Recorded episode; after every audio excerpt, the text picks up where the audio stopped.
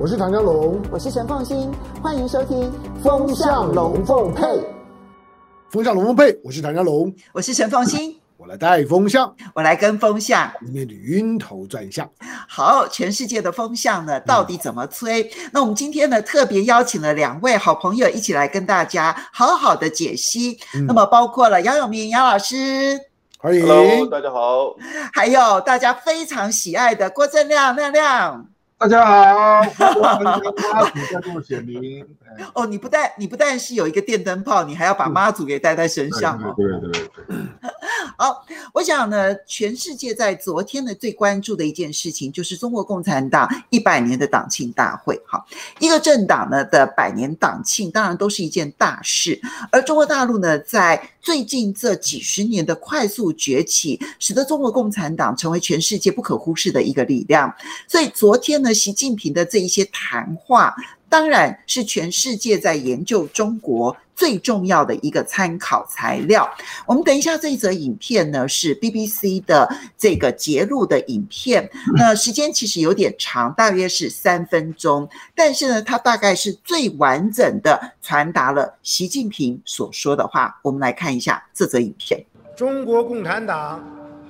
成立一百周年大会，现在开始。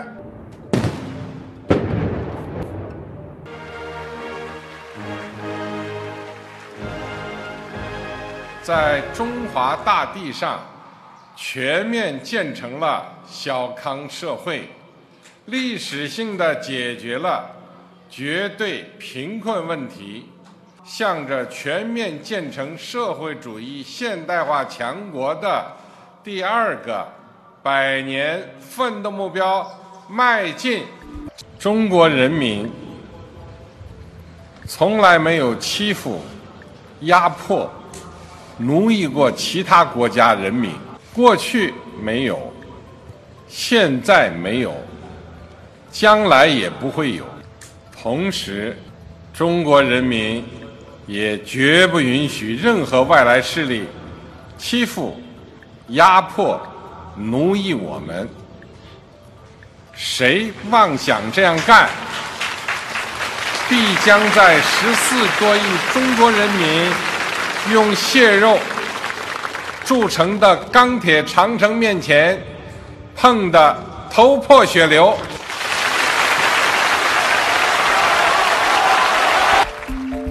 推进祖国和平统一进程，坚决粉碎任何台独图谋，共创民族复兴美好未来。好，所以这个看到当然是 BBC 的影片呢、其实我看到说有很多的网友呢都会提到说，哇，BBC 的特殊滤镜啊、哦。哦，但我们觉得这不是重点。其实呢，所有的评论都提到，习近平的谈话看起来既有对内的宣示效果，有些人形容说它很像是一个在民主国家的一个竞选场合，那也很有去对华府喊话的一个味道在，那就是刚刚讲的这一句话：任何人想要阻碍。中国的这个发展，其实呢，最后都会受到十四亿人的强烈的抵抗。他也有对台湾喊话的部分，所以呢，他有对内对华府对台湾的部分。那么，怎么样看待这个习近平昨天在中国共产党党庆一百周年的时候的这个谈话？正亮，我觉得这个还是从百年角度了，因为是百周年嘛啊。那他当然有稍微回顾中国的历史了，就是过去国家蒙辱啦，人民蒙难啊，文明蒙尘啊，讲一堆哈。那第一个就是先确立了这个小康社会的建成啊，就是脱离了绝对贫困这样的一个困境。那中国事实上从严复以来就是追求富跟强嘛，这大家都知道啊。那我觉得他这个具体就是展现富跟强两个基调了。一个就是说，哎，老百姓总算可以享有小康社会的生活。那第二个就是对外嘛，就终于打破了这个一盘散沙、被列强半殖民地这样的一个困境啊，然后在国际上站起来了啊。那最后一个就是你刚刚讲到展望嘛，展望当然就是这个中国未来的大一统嘛，他把它当做一个重要的目标。那至于外交的部分，我倒觉得他讲的比较少。对，他有讲到就是防御性的，就是说你不要想再来欺负中国这样。嗯，所以主要是从百年历史做基本的一个总结啦，就是说这个至少共产党做到了克服了贫困问题，然后中国被人家欺负的问题。那未来展望大概就提到统一的问题。那至于如何站立在国际社会，在跟国际其他的这个这些大国了。要如何互动？那未来要创造什么样的国际社会？这个部分他倒是没有讲到。好，这亮你刚刚提到这一点啊，其实刚好呢，在昨天，就美国非常知名的一个民调中心叫做皮尤哈，对，皮尤呢，它其实也发布了民调，这一份调查它是针对十七个国家，当然这十七个国家其实都是所谓的已开发国家，好，那当然包括了美国、英国、德国，然后呃几乎 G7 所有的国家全部包含进去，那在亚洲包括了日本。还有韩国，还有包括新加坡，当然也包括了台湾。那么这里面呢，其实所显现出来的一个面貌，很清楚的看到，现在整个中国大陆，其实在全世界的好感度是急速的在偏低。好，那那个这个反感度呢，是大幅度的上升，所以。从某个角度来看的话，拜登确实让美国回来了，而他让美国回来了之后呢，使得对美国的好感度就明显的、快速的超越了中国大陆。哈，那这里面你看到几个国家，我觉得我对我来讲说特别的值得观察，一个是意大利，因为意大利原本是在西欧国家当中对中国大陆好感度最高的。但是呢，过去这一年，它的反感度也大幅度的上升。第二个观察指标是韩国，韩国呢，其实它也是在过去这两年反感度大幅度的上升。但韩国有意思的是，在经济选择交往上面，他选择要积极的跟中国大陆交往，这个是他在他反感中国，但又希望跟中国做生意上面，大概他是最两难的一个部分。那另外一个值得注意的是呢，全世界最反感的国家呢是日本，还不是台湾哈。那第四个值得注意的是新加坡，它大概是在不管是政治好感度或者是经济交往度来看的话，都是对于中国大陆来讲最积极的国家。所以这十七国的调查，它所呈现出来的面貌，就是刚刚郑亮提到的，所以习近平没有提的国际交往这件事情，你怎么看呢？你是在问我吗？对，其实我觉得意大利跟韩国是比较明显，就是他们追求的目标，他觉得不符预期了。意大利就是“一带一路”有签嘛，然后我觉得他觉得中国给他的好处不够多啊。那韩国就是北韩没有任何进度，那这个韩国老百姓大概也觉得我们这么去。好像希望中国能够协助我们处理朝鲜半岛的问题，并没有任何进展啊。所以你觉得他们呈现的是期望落空？我觉得是因为这两个国家照理讲反感度没有那么高了。历史上啊，历史上比较高的真的就是美国跟日本了啊。嗯。那另外，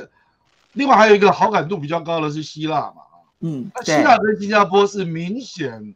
他的期望跟现实比较接近的。所以他会认为说，继续维持跟中国的互动有其必要啊。那至于其他，我觉得你倒是也要把美国拿进来，这样会看得比较准啊。因为皮尤也做美国对别的国家对他的好感度如何，德国也做过，那美国其实也不是很高啊。对，哦，就是事实上就是很多国家对大国都是有意见的，嗯，就是觉得你就是有一些地方太自以为是嘛，等等嘛，哈。那这个要长期看啊，因为你刚刚也讲到，意大利跟韩国确实特别值得注意，因为韩国最近又宣布说他要参加美国跟澳大利亚的军演，那这个也是第一次。嗯。好，所以这是呃这个国际上面的一个环境。那总体来看的话，永明你怎么看待？就是昨天习近平的喊话，然后以及皮尤所呈现出来的一个中国共产党或者是中国大陆现在所呈现出来的国际环境面貌。好的，昨天是中国共产党成立一百周年。那这句话其实有三个重点呢，一个是中国。第二个是共产党，第三个就是一百年。嗯，一百年的意思，其实就是说哈，嗯，我们在阅读或者是解读这个昨天这样一个事件，一百年并不是说哦，他现在一百岁，然后呢，也不只是停留在他这个一百岁达成了怎么样的这个目标跟成就，这当然是一个重点。可是这整个百年历史的演进跟变化。我觉得在中国大陆内部，尤其是中国共产党跟他的这个九千五百万的党员吧，哈，加起来，也是看待一个这个历史的进程，然后呢，到达今天，一方面是一九四九年之前中国共产党的这个经历跟他们所遭受的这个过程，然后呢，在这个建国之后，你看连续几个不同的领导人跟世代。然后呢，怎么样走到今天？一个是历史的这个这个轴，那另外还有一个就是大环境，在四九年之前的中国的环境，从成立到这个被所谓的长征到抗战，然后呢到取得胜利，以及进入到四九年之后，在冷战中苏，然后呢中美。冷战之后走到今天的这样一个变化，所以我觉得这个百年哦，对中国共产党跟他的党员们，尤其是对中国大陆，应该是有很深刻的这种历史的以及整个大环境的这种不同的主轴的交错的这种错杂，就错综复杂的这种感受。那共产党呢，这个这个主轴，我觉得其实全世界共产党还剩下。能够这样子去庆祝百年，然后呢，有这样子的成就的，大概也不多了吧？对，对，对，对。然后呢，未来几年也许可以看看越南共产党吧。那这个共产党跟过去的苏共当然又不太一样了。嗯，也就是说，其实你看今天的《纽约时报》，它有一个这个评论，我看它的纸本上面做的那个插图哈，我就觉得哇哦，这不就是这个那个。大跃进的时候，每个人拿了一个毛语录，在边在就是说做学习那样子的一种大海报吗？嗯，其实西方看待现在的中国共产党一百年，跟看待过去的，就是说 大跃进或文化大革命的时候的那种那种场景哦，我觉得其实你看都有种就有那种似曾相识的 déjà vu 哦，但是呢，事实上今天这个共产党。当然，跟过去的苏共以及全世界其他的共产党不一样。所以，你觉得他们停留在一九六零年代的中国共产党来看待中国共产党？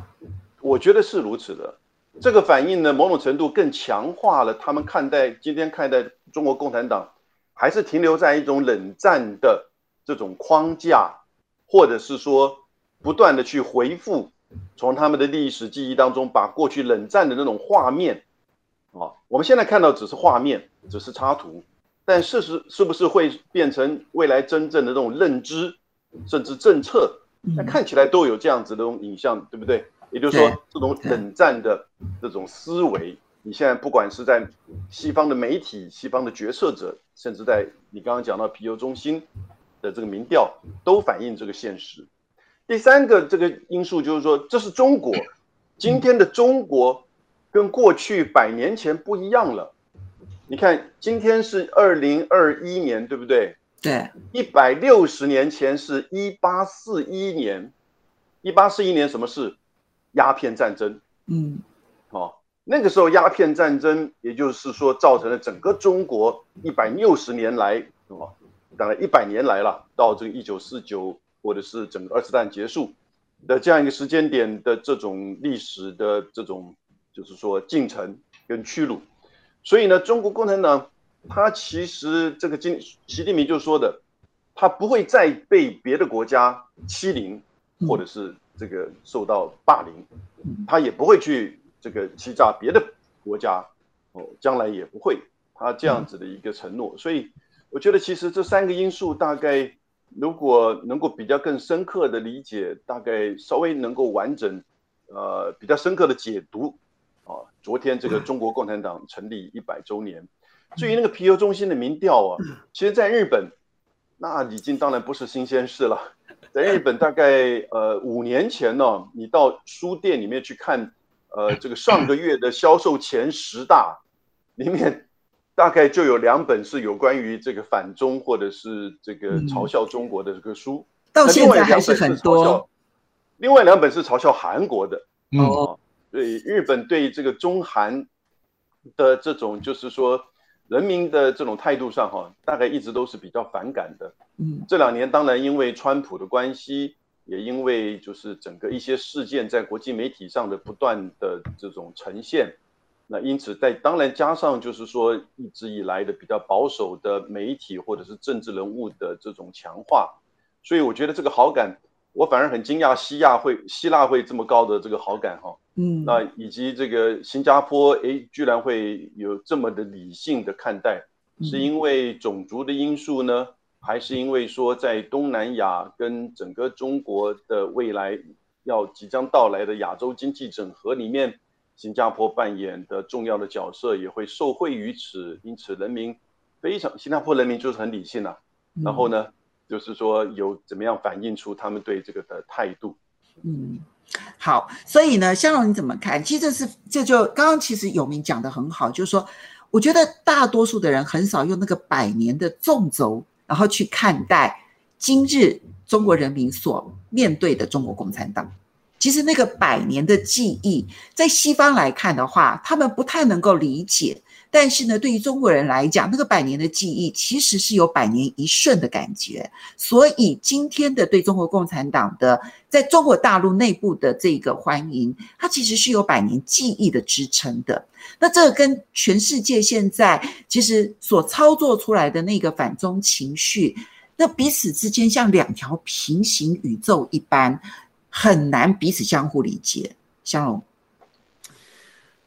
呃，你从七月一号的中国内部跟中国外部的舆论，那你可以确定那是两个世界，嗯，它几乎是两个平行线。我觉得从西方国家、西方媒体，你要做出十七个、二十七个、三十七个，最多我估计可以做到大概四十五个，对中国都很不爽的民调，我认为那个都一定办得到。只要他继继续做，大概可以做到四十五个，因为美美国的盟邦大概就是四四十五个。那如果说做到一百个就不行了吗？如果做做到一百个，大概就办不到。你从你从联合国的体制你就知道，在联合国里面呢，挺大部分的大部分的案子挺中国的都还是多。嗯，你要知道，就是挺中国的都还是多。换句话说呢，在第三世界国国家来讲，跟第一世界国家来讲呢，中国的得到的声望跟支持是不一样的。那皮尤做的是第一世世界的。好，那这种的这种的，就是说呢，平平行线，我们不要指望说它会有交汇的一天。在国际政治到了到了很很高端的时候，高处不胜寒的，它是一个零和。尤尤其西方国家，刚刚有永明提到了那个百年的纵轴。我如果是西方国家，我怎么跟你谈百年？百年前的痛苦是我造成的。中国如果百年前会痛苦，我们不就是制造痛苦的那那群人吗？如果今天呢，中国因为他过去百年的痛苦而成就了今天中国共产党所创造出来的小康世界，得到中国十四亿人坚定的支持，形成了一个我称为今天中国大陆的体制呢，是一个人类历史上面当下几乎绝无仅有的国民党体制，是一个国家人民跟政党三合一的体体制，不是中国国民党。我说的国民党体制这种的体制，西方国家不会有，我告诉你，共产国家也不会有。就是中国才有，它是它一个共产党竟然经营国家经营的非常成功才会出现的情况。西方国家，我觉得他没有办法正视当下中国的成功，他有他有族族群竞争、国家竞竞争的一个比较深刻的一个情感的基基础，他没有办法正视今天呢，地球上面的领导权有一天可能会大权旁落到一个不白的民呃民族。他们已经习惯把所有的非白人当作是白人的负担，这是白人呢，就上帝赋予白人的神圣之使命。我们就是来拯救这个世界的，其他的所有的这些呢，有颜色的这些种族都是低于我们的，我们是高高在上，我们是优越的。这种的种族上面的优越跟制度上面的优越，使得当他发现他们以为他们可以改变中国，甚至于摧毁中国共产党。只要中国的经济发展到了某一个水平之后，上个世纪我们包括郑亮、包括永明、包括我，我们在读书时代，我们都对于所谓的汇合论深信不疑。嗯，经济发展到了某一个水平了之后，的政治是一定会会改变的。是，但是结果没有没有想到，他们的这个期望落空了。今天的，中国竟然成为一个国民党的体制，人民呢没有因为富裕了之后对共产党产生怀疑，相反的空前的坚定。皮尤大概如果今天皮尤在中国大陆呢做一个支支持度，会跟他做的这十七国的支持度完全相反。其他在中国大大陆内部呢，人民对他的支持度你不用怀疑。以我们的这些人跟中国大陆的互动的经验来讲，中国大陆老百姓对中国共产党的支持一点都不假，而且越年轻越是。对他，他确实空前的成功。好，不过呢，我这个呢已经是一个无解的问题，它是一个国际竞争的争的，就是竞争的问题。这些国家看着中国在二十年里面成为一个庞然大物。这些呢，所有的 G G7 的国家，除了美国以外，在过去十多年里面，全部被中国超越。中国在二零二零年的时候，它的 GDP 也正式的超过了俄罗斯。这样的一个一个庞然大物，眼看着它的势头没有任何停止下来的味道，它还会继续的拔腿狂奔好长一段时间。这这些国家慢慢的，我认为他们会回过头去担心，他们连中国的车尾灯可能都会看看不到，那种焦虑感是可以理解的。普现在就是说呢，西方国家的人民，西方国国家，我比较担心的就是说，他已经失去了他的多元主义的特质，在反中这件事情上面，整个西方的社会体体系、政治体系成为一元化，就是没有人敢不反中，没有人敢发出不反中的声音，而且争先恐后的以“我最反中”作为他的标签，每个人急着在自己的脑门上面，在自己胸口上面绣上一个“我最反中”，因此你不要期待。任何的民调，在过在现在没有，在未来五年、十年，我认为都不会看到西方国家出现对于中国的发展比较正面、比较理性、比较务实的看待，好好的坐下来，来想，中国已经是这个样子了，我们如何跟中国交往，这才是真正重要的。可是我我我我觉得重点是习近平的讲话，我认为习近平针对呢，针对他的讲话的重点，针对港澳的讲话，我其实是有点惊讶的。我觉得他没有任何煽情的地方，他对于港澳的讲话跟对台湾的讲话，完全回回到了最原始的那个论述的方式，没有就是和平和平论吗？他基本上面就是你看到港澳，他强调就是说呢，完全就是回到了一国两两制，港人治港，澳人治澳。他基本上就是告诉你说，香港已已经已经搞定了，只要你不挑战一国，你就可以好好享受两制。习近平的意思就是这样，以后不要再挑战一国，一国已经定了。香港呢，在在二零二零年正式的回回归，一九九七年只回来一半，现在呢正式的回归，只要不挑战一国，香港、澳门就是两制。对台湾，它也只有重申一中原则、九二共识、和平统一。嗯，他没有用任何煽情的表表达，他的表述呢，完全回到了有关于呢大陆涉台政策的最原始的那个调子。这对大陆的合统派的声音是很大的，合统派的声音几乎已经快消失了。习近平如果不是有够强的威望，我认为他今天不敢唱这个调子，因为大陆武统的声音太强大了。嗯，因为他的威望够强大，而且他在这个时候，他用这种陈述的方式。我觉得习近平几乎已经意在言外的告诉大家，他准备他开第三任期。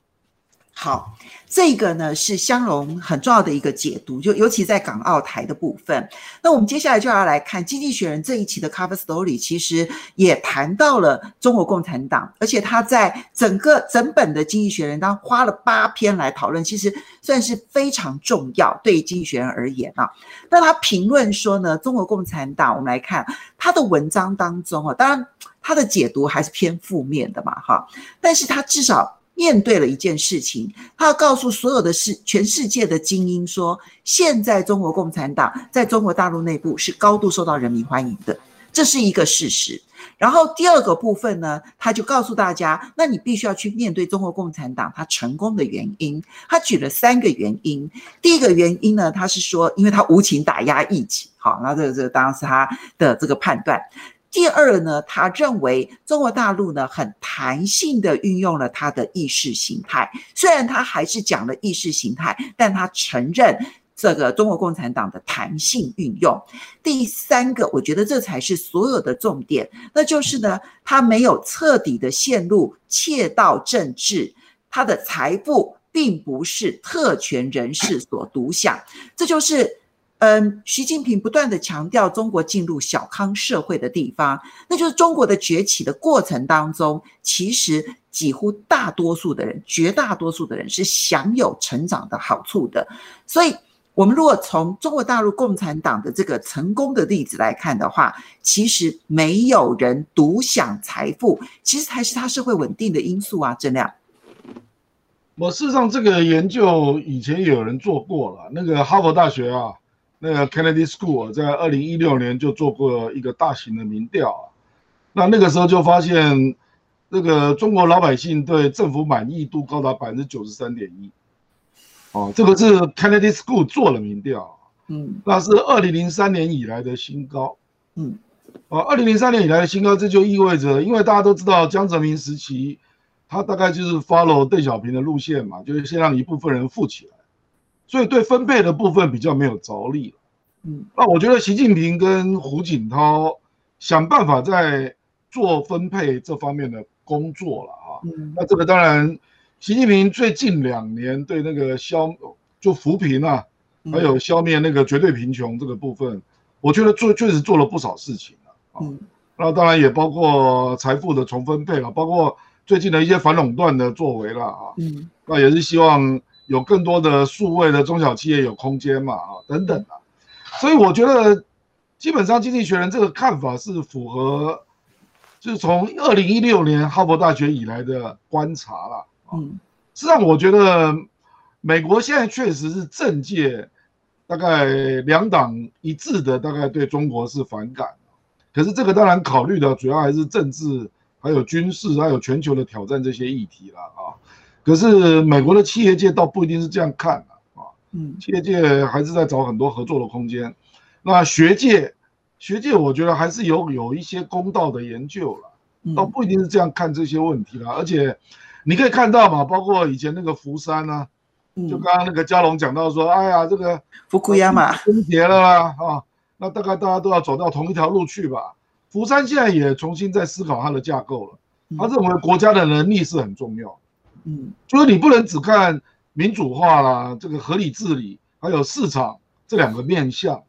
另外还有一个面向是国家的能力啊，嗯，你决策能不能符合更中长期的理性啊，然后能够让多数的人享有国家建设的果实了。我觉得福山也开始发现这个是一个问题，而且美国做的并不好啊，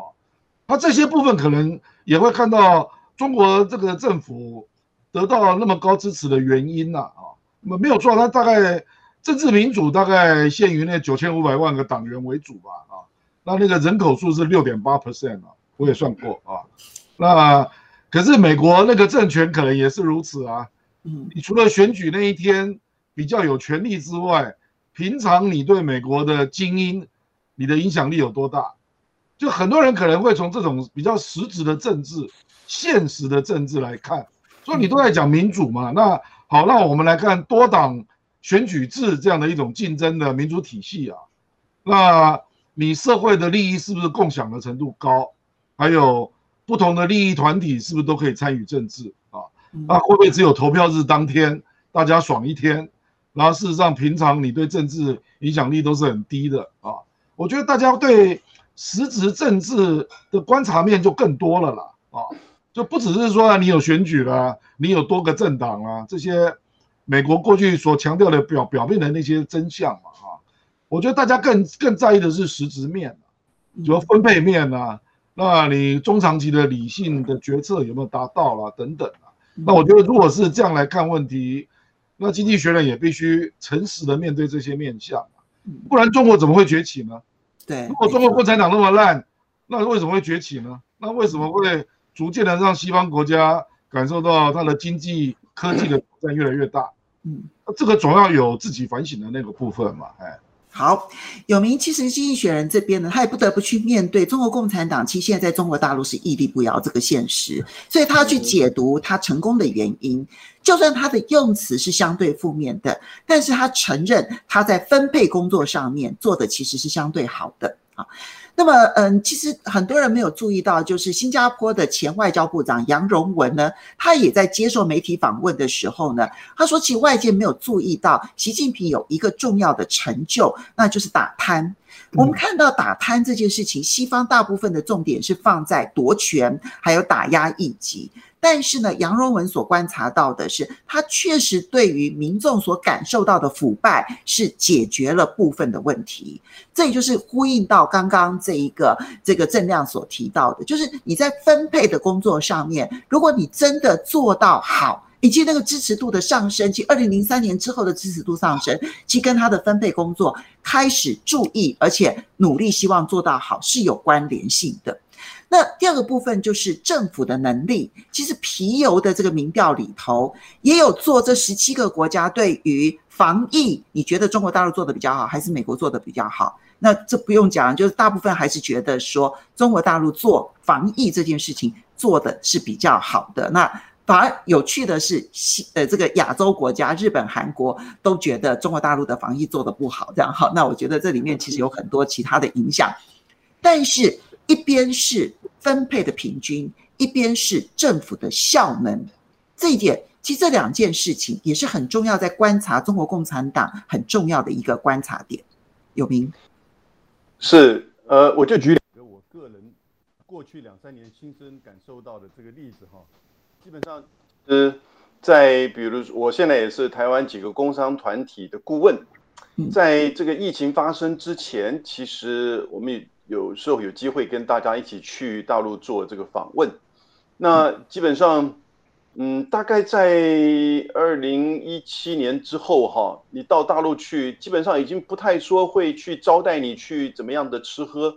因为他们都说必须要在。这个政府指定的餐厅，或者是在政府的办公机构的食堂，来招待我们这些从台湾来的企业家们。但是呢，他说，因为跟台湾交往，所以呢，可以晚上喝一点酒。啊，以前基本上大概都是比比喝醉的。第二个这个印象就是说，在到那个四川的成都市，有一个叫青白江区。嗯，青色的白色的江，青白江区，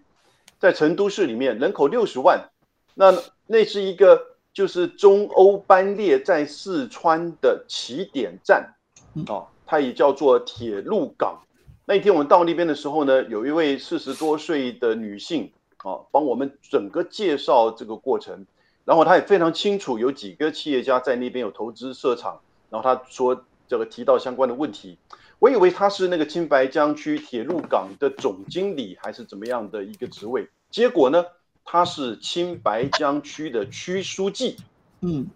北京大学毕业，四十多岁女性。哦哦，当然他是这个中国共产党党员，他是精英但基层，对。他已经算是这个呃，因为成都市的区长，这个应该算也不算这个小的位置了哈。对啊，当然。区区的或者区书记这个位置应该也是不小的，所以基本上，但而且他负责是整个中欧班列在四川成都的这个铁路港的负责人。嗯，所以你可以看到他的这种精英的这个努力哈。那这个东西让我们很多台湾的这些企业家们感受非常的深刻。那这些东西是不是这些外国媒体可以看到的呢？或者是看到的而不愿意去正面的去面对它呢？我个人过去也曾经订过这个《经济学人》，很贵啊，一一年要一万多块台币。对，真的真的。我我前两年我把它给取消掉了，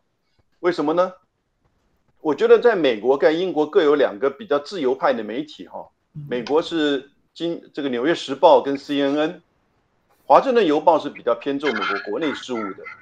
英国呢就是这个《经济学人》和《金融时报》。对，我的感觉其实美国那两个还稍微比较中间，比较愿意往中间平时的正面去谈。嗯，而我的感觉最近这两年，在英国的这两个报纸慢慢有一点变得非常的对中国大陆非常的批判。甚至某种程度变成华盛顿政府的，就是说的这种释放消息的一个平台。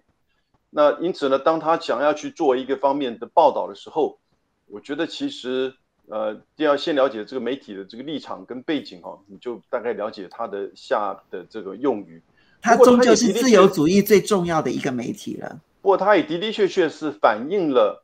因为媒体其实是要迎合读者读者的这个期待跟口味的，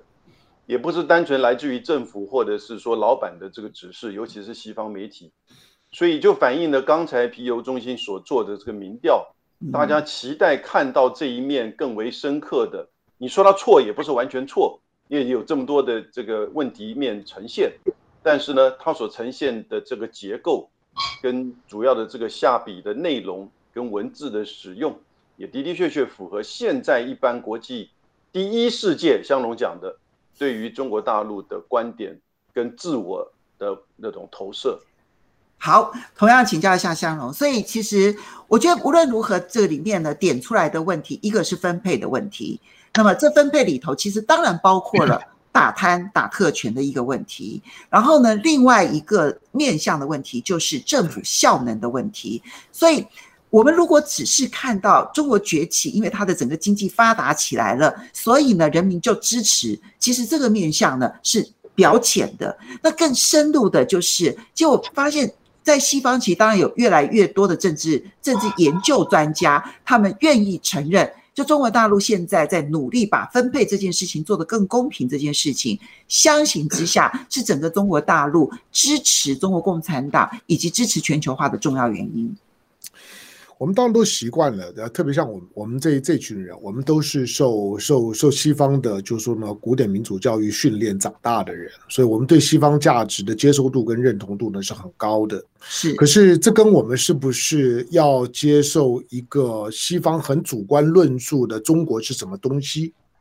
我我觉得那还是有距离的。我我认我认为今天西方最大的困境就就是他们对于中国的看法跟理解的方式，有的是错误的，有的是偏颇的，有的是找不到答案的，因为他已经有先入为主的立场。这个对于未来东西方问题的解决，或者如何去跟一个不会倒的中国共产党交往这件事情，它产生了先天的困难。就是西方国国家要如何面对一个既不会崩溃，然后又没有威胁的中国共产党，这个好好难哦。而且它在内部呢有这么高的支持度，令西方的这些民主国家每一个政党都会很嫉妒。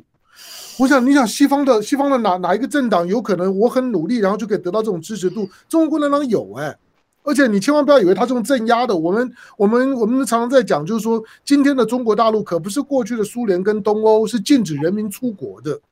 过去的苏联跟东欧呢，如果要往来，只有在华沙工业阵营里面可以跑来跑跑来跑去，还没有那么容易。你要离开华华沙是没有那么容易的事情。可是今天中国大陆每年有最少一两亿的人在世界各地跑。在台湾想去哪里呢？都都都有，买了一堆东西呢，他又回家去了。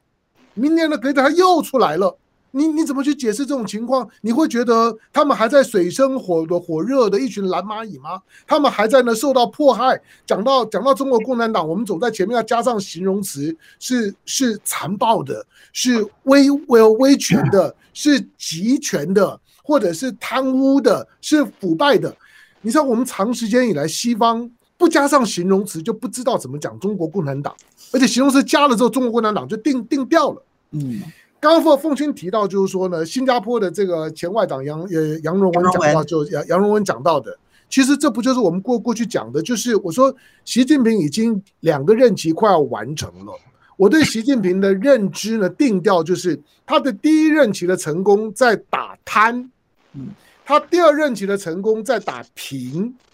平跟贪这两个字在西方的字根上面没有没有同源性，可是在中中国有，中文字里面贪跟平的是同一个架构，就前辈的辈。对，所以呢，所以闽南话讲说呢，平字贪字壳。闽南话的谚语里面呢，就是就是呢，俭俭能养也养廉，但是呢，如果饥寒起盗心啊，保暖思淫欲啊，所以呢，平跟贪呢是一体的。习近平第一任期呢打贪。第二任期打平，老实讲，平跟贪打掉，不就是中国人几千年来对政治的最高期待？贤能政府，廉廉跟能，不就是期待这东西吗？这是这是呢东方价值，是中国价值。西方人要去理解这一点，我觉得非常的困难。我们我们生活在台湾了，当然你看到中国共产党今天的今天的在大陆的成功，我认为台湾也会有一些酸葡萄心理。西方那更不要讲，尤尤其不知道将来要干什么。可是我认为习近平在昨天的讲话里面啊，我当然这个是我的诠诠释了。我认为他不断的在告诉告诉这个世界，就是说我们强而不霸，我们和平崛崛起。如果要具体的讲，我认为中国共产党接接下去的中国，第一个，西方国家想要把中国跟中共分开，省了吧，短时间之内没有那个机会。我说他现在是国民党体制，他是他他他是国跟民跟党三位一体，你要你要怎么分嘛？你每天都要挑挑挑拨那个国跟民跟党的关系，不会成功的。以今天中国大陆的情况是不会成功的。第二个。过去，如果你会，你会觉得中国共产党你觉得很可怕，东南亚的国家很怕，很怕呢中中国，是因为它是革命输出的政党。可是呢，习近平现在在告诉你，我是一个和平输出的政党，我没有，我没有在世界各地。一九七九年跟越南打完架之后，我就再也没有打了，打过任何人了。我今天还比较好好奇，好奇呢，今天的美国什么时候要跟我们最爱的非洲最后的邦交国叫斯瓦蒂尼呢要断交？因为三三个多月前你就是这样子修理修理缅缅缅甸呐、缅甸的军事镇压，你就能切断跟缅甸的关系。可是呢，你又想要帮台湾呢保住我们的邦交国。可是我们的邦交国现在又是非洲最后一个君主专制国家，对于呢自己的国民呢进行血腥镇压。我还想看我们今天外交部要讲些什么，美国要做些什么，看看你是不是双重标准。今天西方国家没有办法，没有办法认知到中国共产党既不会崩溃，它也没有威胁。他受到人民的高度支持，他接下去的动力还很丰沛。那你要怎么跟他互动？我认为西方国家一筹莫展。现在所有西方的舆论跟政治人物的反应，我认为就只是在生闷气而已。好，我们来看一下。一下嗯，刚才香农说中国共产党，或者是说中国吧，他不会崩溃，他也不惧威胁。其实还再加一个，他越来会越强大。嗯，而且甚至可能会在成为世界第一。我讲整个经济面而言，所以西方整个面对这三个层面的不会崩溃的共产这个中国政府，然后呢不具威胁的的这个就是说整个对外关系，所以他当然现在要在几个点，当然特别是在台湾上面，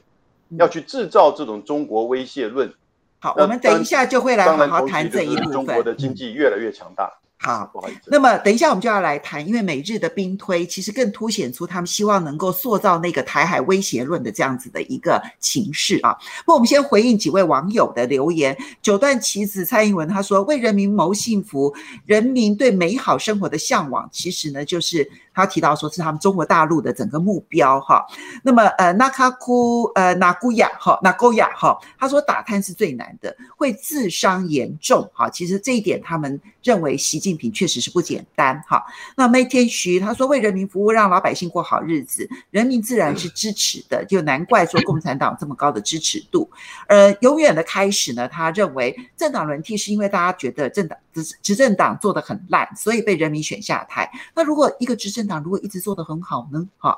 然后这个这个 Artina 他说，他就特别的提到说，因为有一些网友还在谈毛泽东，他说。你们怎么还在抹黑毛泽东啊？你不懂啊？还在天安门呢？好，这是他的看法啊。然后桑于人他说什么民主自由，其实要人民生活得越来越好，就是好政府。然后央丽他特别提到，肖龙是清醒人、明白人、敢言人，不入你是聋子啊。好，然后 C Sky 他说，如果中国落后了，那西方人对中国的好感度可能就高了。哈，嗯，那李毅飞就提到说，有钱人的圈子对新进来的。都反感，所以需要时间来适应啊、哦。然后 Edward Richard 他说，越反华其实越说明他们做对了哈。然后呢，这个呃 Life 过他说，就喜欢你们看不惯我们，又干不掉我们的羡慕、嫉妒、恨的样子。然后于磊说，这些国家都是把自己的问题转移到中国身上了。好，那么嗯，当然这个其实很多的这个留言呢、啊，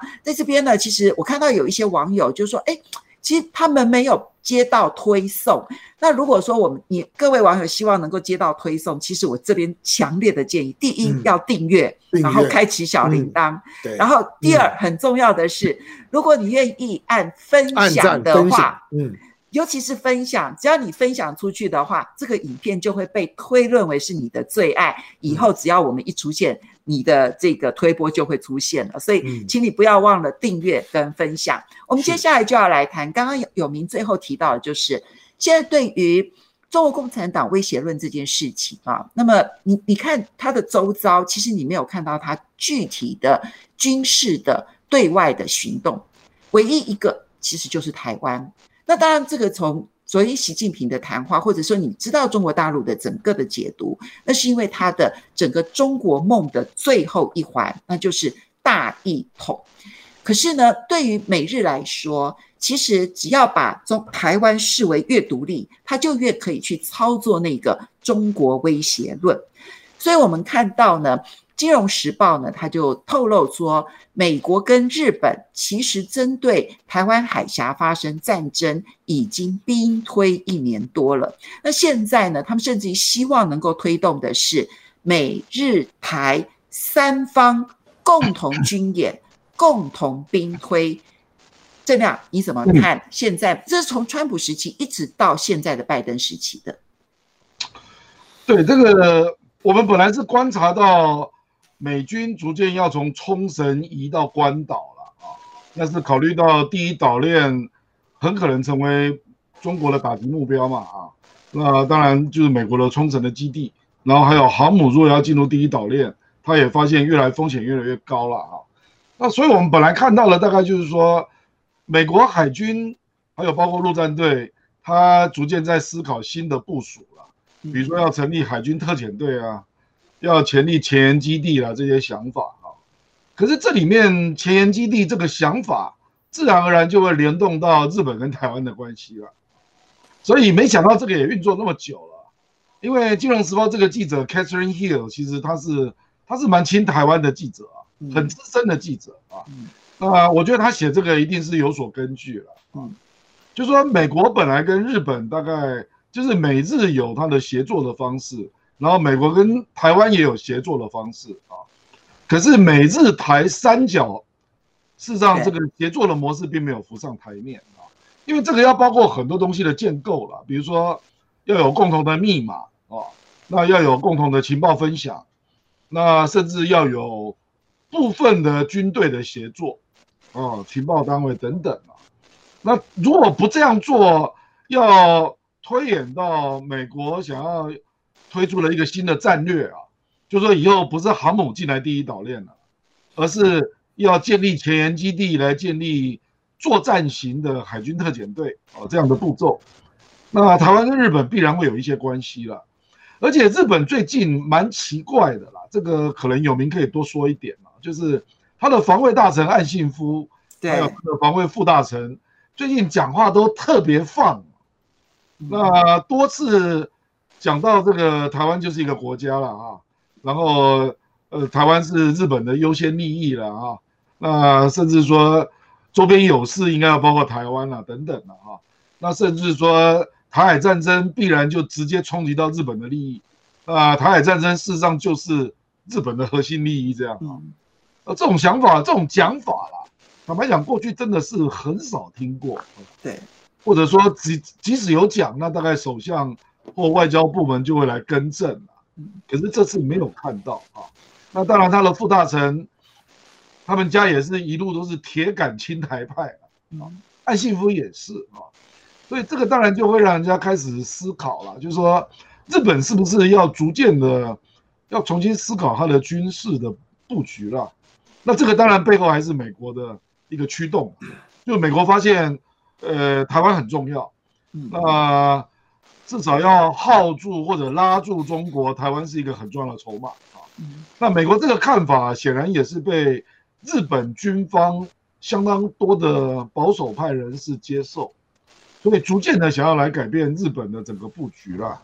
所以我觉得这个报道是蛮有意思的，值得长期观察。嗯。所以有明，你刚刚其实特别挑起来的，就是如果要去塑造对于中国共产党或者中国的这个反感的话，其中一个很重要，就不是只有崩溃，重要是威胁。而威胁呢，能够操作的其实就是台海。所以台海的不和平，就塑造了全世界反中最重要的一个基础。而《金融时报》的这一篇报道呢，它凸显出过去这一年多，其实。他们正在努力的，希望能够让台海之间那个所有的兵推变得更顺利。所以这篇报道明显在 push 两件事：第一个是塑造日本介入台海战争的舆论环境；嗯，第二是塑造美日台三方共同兵推，因为现在只有美日跟美台。的双边兵推兵推，但没有三方兵推，所以这个舆论环境的塑造，其实从某种角度来讲，它它真的就是要让台海之间产生一战的可能性再更大幅度的上升的。有明是凤欣讲的很好，因为在南海的议题上，其实上个月中国大陆跟东南亚的外交部长。已经就针对就是南海行为准则有了一个会议，本来是说在今年年底要宣布，那现在可能会延后。但不管怎么样，在南海的议题上，你要挑起就是说中国威胁，然后影响这整个就是海运的安全，大概也这个空间有限。所以呢，其实就是台海，也就是说你要营造一个就是中国威胁最主要对民主世界对于这个。科技供应链等等各个方面的最大的威胁，那当然就是台海的和平。我个人的推测，《金融时报》Catherine Hill 他的这篇文章的消息来源，应该是 Randall Strieber，也就是 薛瑞福，因为这个是去年年底，其实就是说美日之间就在做这方面的这种推动跟探讨，在川普时期。透过 Schreiber，Schreiber 虽然是没有做这个任何的职务哈，但是啊，去年有在就是国防部里面。对。然后呢，在拜登上来说，这个并没有停掉，因为拜登到目前为止大概都是穿规拜随。可是呢，现在碰到一个问题，就是他为什么要把这篇文章释放出来？他要去推动挑战日本的官僚，也就是日本不管是外务省还是防卫省。从他们的角度而言，美日安保不可能去把台湾在平常的军事的运作或者是兵推里面去把它容纳进来，因为台湾并不是日本的邦交国家，台湾也没有跟日本跟美国有任何的军事联盟，法律上不可能去这样子推。可是日本在二零一五年有一个叫做新安保法制法案里面有一个破口，也就是说可以用。集体自卫的这个方式去协助美军的这个作战，因此呢，他就希望从这个破口的角度去把台湾在兵推跟实际的这一些演练上面纳进来。但是呢，我觉得大概是因为日本的官僚的抗拒。但是另外一方面，当就是美国的二加二在三月以及四月菅义伟去华盛顿之后呢，他们的的确确是把台海问题国际化，变成了至少现在日本自民党。的一种可以公开讲的话，所以那个岸信介、中山泰秀、中山泰秀刚才郑亮讲的，中山泰秀的父亲叫中山正辉，中山正辉是一个日本最有名的反中派。一九七八年，当中日签这个中日友好条约，他是唯一反对的议员，五个议员的名的其中一个。你可以可以想象他的这个家族传承哈。所以也就是说，其实这个公开的讲，可是呢。他只是一个口头上的这个说法，而且因为这两个人向来就是一个很在日本都很清楚，他是比较是保守，甚至是这个反中的这两个大的非常有名的议员，所以我觉得《金融时报》就回到我刚刚讲，《金融时报》某种程度是华盛顿的这个放话平台，是常常华府的放话都透过《金融时报》。对，Catherine Hill 这个东西就是要去营营造一个就是在美日之间，尤其是在日本。接下来，他的政治人物政党可以更进一步的去针对防卫省的这些人，但是另外，那这就回到问题的本源，就是我们台这个事情已经暴露出来之后，你台湾还要去参与吗？嗯，如果我们不是用退休将领或者是学者，那没有关系，那是二轨或者一点五轨。如果你是直接现任的去参与到类似的这样子的活动，不管是兵推还是任何的演练，你等于就是一种官方的去从事一个这种跟外国联盟引外国势力进入台海的一个做法，台海就变成。我觉得其实会从两岸交往过去到现在一直是两岸僵局，甚至将来变成两岸非武力的对抗，最终是不是会走上两岸战争？这这个的的确确是我们自己在台湾要思考的。好，我们先把台湾的问题放一边。那么永明，你对日本最熟悉，显然《金融时报》这个放话是因为日本现在你刚刚提到 官僚体系是全面性的抗拒这件事情，所以你会听到日本的这个不管是岸信夫啦，或者是他的这个防卫的次层啊，然后呢要不断不断的放话，因为政治家的选择已经很清楚。要介入台湾海峡的战争，但是官僚甚至于军方是反对的，所以他希望能够塑造一个日本的大舆论环境，让日本能够加入。你觉得会不会成功？以你对日本官僚跟日本的大舆论环境的看法，我觉得不会成功的。日本基本上这个和平主义的论述还是很强，即使在自民党，他最主要的这个就是现在的铁杆的支持者，还是靠那个二阶进博。然后呢，以及在整个官僚上面，日本基本上这个官僚的这种政策的制定哦，其实是非常 by the book，也就是说，它完完全全是依照这个法规的这个规定。那这里面，而且法规的规定要考虑到政策的后果。嗯，所以如果真的是有一个，就是美国在强力的推，希望把台湾纳进来，台湾这么的愚蠢的这种官方的角度去参与到这里面的时候，因为这都不会是成为机密了。对不对？不会是机密，因为这个事情已经泄露出来了。那所以呢，也就是说，接下来，呃，他的真正目的不一定是要完成这个美中美中美日台的三角的这种结合，他的真正目的其实是要进一步对日本的官僚在做打压，在在做压缩，然后呢，慢慢的改变整个日本面对未来台海形势的基本的这个政策态度。好，夏龙，其实这一篇文章它之所以重要的原因，是因为我们很清楚的知道它是华府的放话啊。嗯，那这里面呢，背后呢，希望能够压迫日本的官僚，乃至于塑造日本的舆论环境，让日本就是要介入台湾海峡的战争，这个是他的企图。但是从这一篇报道里头呢，也就凸显出来，现在美日的这一个兵推，他们强烈的希望台湾以官方身份加入这一个兵推。那就不是只是单纯的日本舆论环境的问题，这也牵涉到说台湾要不要选择把自己当做战场的一个选择问题了。台湾在这个决定当然会有非常高的风险啊。其实因为呃，昨天美国的前国防部长 Rumsfeld 过世了，他当他当过两次的国防部长，他第二次当国防部长呢，发动了两次的战战争，他入侵了阿富汗呢，他也他也入侵了伊拉克，那把美国呢拖在呢就是中东呢二十年，这二十年呢大概初步估算呢，就直接的军费的投入大概到四千四兆八千亿美美金。那有有当到昨天，当中共在庆祝他的他的建党一百周年的时候，有一些反省的声音呢，就从 Rumsfeld 开始谈起，谈到就是说，因为呢，美国呢过去二十年里面，在有关于地缘政治的这些计算上面来讲呢，用的非常的随便，嗯，就是用很草率的方式去处理他的地缘政治利益。以至于呢，他付出了太多的代价去追求太太少的收益，那反而让中国呢在二十年的和平当的当中快速的崛起。好，那这个论述倒过来讲，就就是他们中国大陆也在有的也在注意到一种的情况，我也在提醒。我认为今天西方国家，尤其美国，他在很努力的在用台湾去激怒中国动手。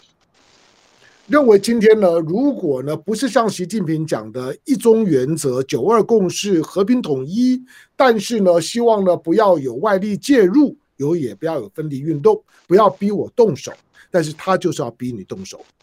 或者把台湾当作是一个饵，只要你吃了这个饵之后，中国可能倒退二十年。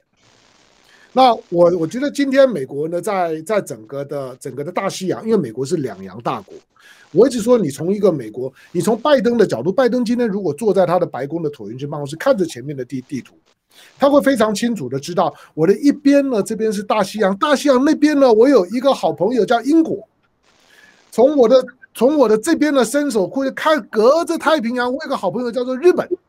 那我有呢，日本跟英国这两个呢，这两隔着太隔着大洋的两个好朋友，一个帮我看着欧洲，看着俄罗斯，一个帮我看着中国。我会好好的利用这两个国国家。你有没有看到最最近除了这样的讯息之外，最近美国跟英国这个礼拜手拉手进了黑海。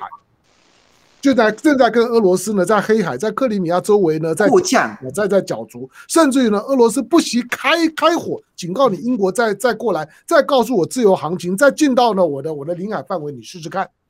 你就知道美国呢不断的在怂恿一些地缘政治上面的冲突，想要呢把这些的大国，想要把中国拖进一场呢战争或者准战争的泥淖里面。除了把中国的形象进一步的搞臭，而且呢，把中国拖进战争的泥淖里面，让中国让全世界师出有名的进一步，不只是嘴巴上面讨厌中国，而可以发动制裁，在经贸各方面来讲呢，去围堵中中国，更师出有名，让中国呢有机会呢停滞在这个地方，让中国呢在中东，在美国在中东脱困了之后，有机会急起直追。我认为那是一个大的战略的企图。可是会不会会不会成成功？